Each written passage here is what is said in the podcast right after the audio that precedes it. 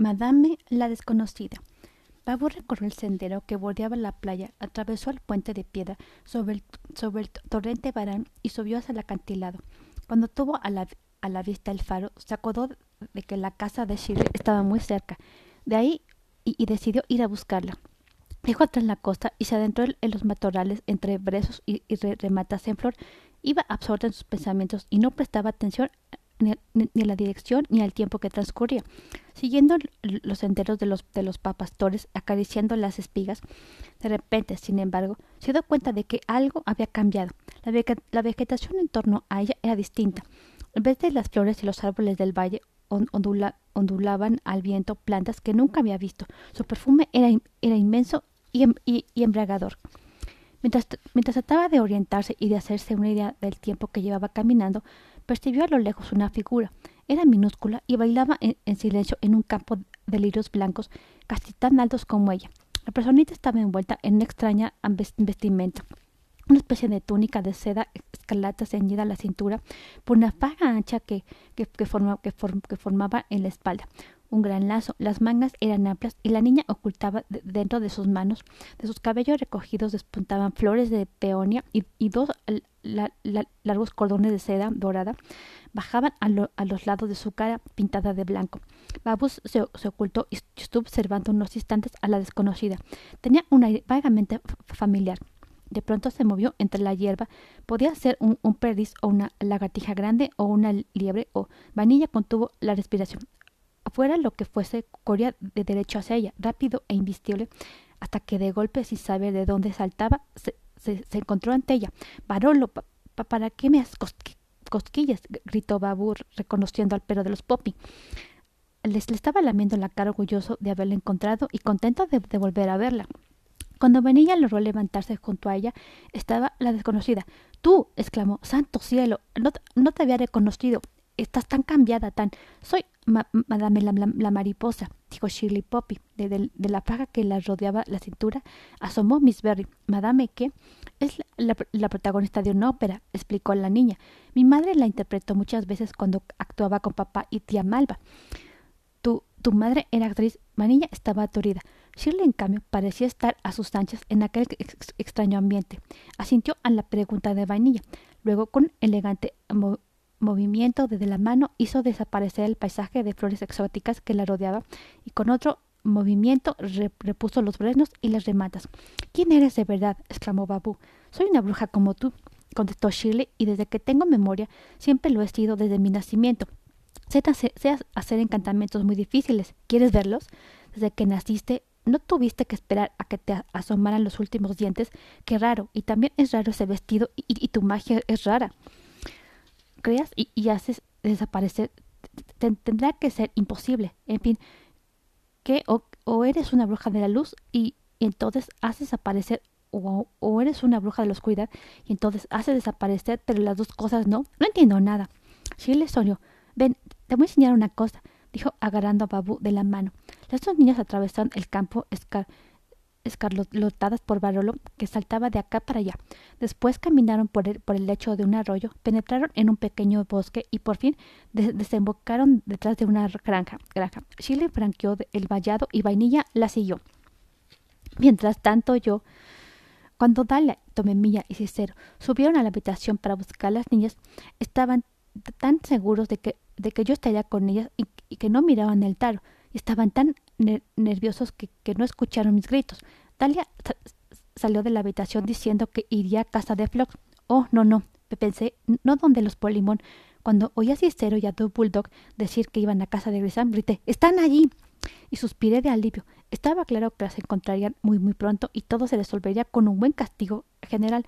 Pero entonces, ¿por qué mis antenitas seguían vibrando? Tenía un, presentimiento, captaban un peligro. Babu, Babu está en peligro. Deprisa, deprisa, busquen a Babu. Volví a gritar. Babu está en peligro. La granja del de los Poppy. En la granja había muchos animales, ocas, gansos, gallinas, y Babu habría querido jugar con ellos, pero Chile tenía la determinación de mostrarle un viejo carromato abandonado en el prado frente a la casa. Era de mis padres, explicó. Con, el, con él viajaron por el mundo representando comedias y tragedias del pueblo de pueblo en pueblo. La gente acudía a veces, pagaba para verlos interpretar. Venid, gentes, venid a ver a la espléndida a, en el, en el papel de la gitana Esmeralda. Gritaba papá. Él dibujaba los, él dibujaba los talones y tía Malva cosía los trajes de mamá. Están aquí, están aquí dentro. Sí le enseñó a Vainilla un gran baúl atestado de ropas, algunas de aspecto precioso, otras, otras, otras poco más que otro, otro, otras poco más que harapos. Me han dicho que, era muy guapa y que estaba, estaba perfecta en todos los personajes que interpretaba, reinas, princesas, gitanas. Ah, no, la conocí. ¿No conociste a tu madre? Shirley negó con la cabeza. Desapareció el día en que yo nací. La última vez que la vieron estaba en el acantilado del faro. Creo que el mar se, la tragó. Por eso no, no me acercó al mar, el que, el que se llevó a mi madre. Lo siento mucho, dijo Babu, acariciándole una mano. Chili cerró el baúl y saltó del carromato. Ah, voy a, enseñarte, voy a enseñarte otra cosa. Entraron en la casa. Si el carromato de, actores de actores había asombrado a Babu, la casa la, dejó pasmada. Estaba abarrotada de, los objetos más extraños que Vainilla había visto en su vida. Lámparas de, vidrio soplado, jarones lacarados, pipas de, más de un metro de largas, escudos y retratos reales, teteras absurdas, telas que servían de cuadros y cestitas que, que eran como que eran sombreros. Ni un solo centímetro de aquella casa había quedado libre, y por todas partes cortinas y cojines de colores brillantes, algunos enriquecidos con delgadas monedas de oro y otros con gemas y piedras preciosas. Chile explicó a Vainilla que la mayor parte de aquellos objetos provenía del, del lejano oeste y que eran regalos de príncipes y emperadores de su, a su familia. Era su manera de agradecerles el ameno entretenimiento, ¿entiendes? Dijo Shirley. Piensa que llegaron a actuar ante el Majara de, de Maltelia. Caray, ¿y, dónde, ¿y dónde está Maltelia? preguntó Babu. Oh, está muy lejos. Se tarda, se tarda varias horas en llegar. Vanilla pensó que Shirley me mentía. Se necesitaban meses y no horas para llegar hasta el lejano oeste. Pero quizá Quizá esté equivocada. Ante la duda, no, no, no preguntó nada más y siguió la niña por una escalera de madera muy empinada. Aquí duermo yo, dijo Chile, enseñándole orgullosa el rincón que, le habían reservado en la, bu, en la bujardilla. A Vainilla le pareció un lugar muy cómodo y acogedor. Ojalá yo, yo, tuviera un cuarto tan bonito solo para mí, dijo. Espera, ahora lo saco. Chile se metió bajo la cama. La, la, guarda aquí porque papá opina que pierdo el tiempo. Yo creo que se equivoca. Poco después se apareció con una tela de araña enredada en el, en el pelo y, y, una carpeta llena de hojas. Eres la, primera persona a la que se, los, se, los, enseño, dijo entregándole a Vainilla el cartapacio. ¿Qué son? Dibujos. Venga, ábrela. Apenas soltó el lazo. La carpeta se abrió y centenares de hojas volaron dispersas por el suelo. Perdona, lo siento, soy una inútil. Ahora la, las, las, las, ordeno. No te preocupes, a mí, a mí también me ocurre siempre, la tranquilizó Shirley. Necesitaría otra carpeta para, para guardarlos todos. Pero Vanilla ya, no escuchaba. Había tomado algunas hojas y les observaba extasiada. Nunca había visto dibujos tan bonitos, tan magníficos. Eran animales sobre todo de la granja, pero también animales del bosque, ardillas, gamos, un gran sapo con aire swan, cangrejos y puercoespines. Había también un sauce precioso. Son tan bonitos que, parecen que están vivos. Oh, dijo Babu por el suelo. Vio retratos el señor Poppy ocupando un ocupando en, ocupando en tallar algo su hija Malva cosiendo y vainilla. Esta soy yo. ¿Cuándo lo has dibujado? Ayer por la tarde. Eres tú en el acantilado. ¿Te, pareces, verdad? Vaya que sí, parece una foto. Lo quiero, pero antes debes firmármelo. No hace falta.